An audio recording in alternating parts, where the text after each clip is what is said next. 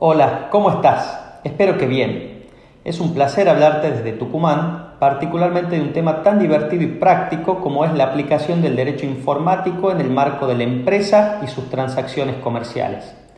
Hoy vamos a analizar qué es lo que sucede cuando enviamos una factura mediante un correo electrónico. Es un tema actual que en el día a día genera discusiones cuando el destinatario y obligado al pago asegura que no lo recibió. No olvidemos que son 10 días contados desde el momento en que recibió el correo los que tiene el destinatario para realizar cualquier cuestionamiento a dicha factura. Lo que procuramos, a partir de nuestro análisis, es llevar una solución que nos permite implementar los pasos correctos a la hora de iniciar un reclamo o bien al momento de defendernos frente a uno, haciendo foco en lo que es la producción de la pericia informática. Para ello, lo primero que debemos conocer es cómo funciona el derecho informático, en este caso, para ser más puntilloso, cómo funciona el derecho aplicado a la informática. Hay ocasiones en que se presenta una distancia temporal entre la confección de una factura y su envío por los medios informáticos. Quien haya prestado un servicio o entregado un bien será el encargado de confeccionarla y el primer interesado en que se avance con su pago.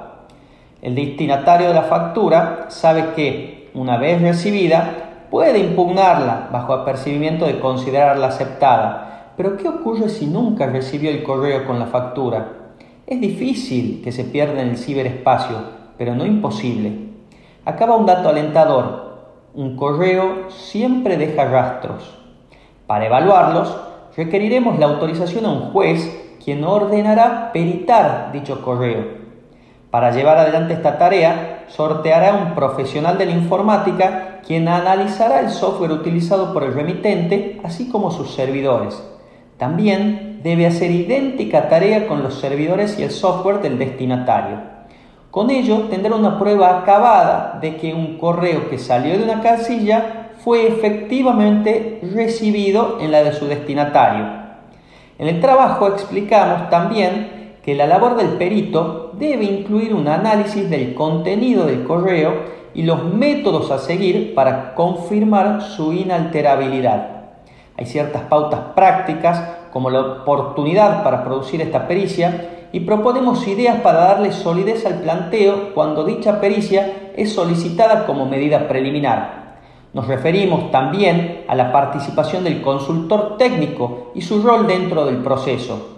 Lo que no pueden dejar de leer es la actuación que proponemos adoptar al momento de solicitar la pericia informática como también los hechos y actos a tener en cuenta al momento de demostrar su falta de solidez.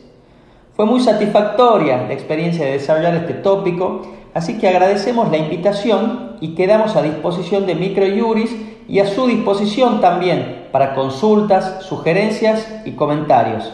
Saludos desde Tucumán.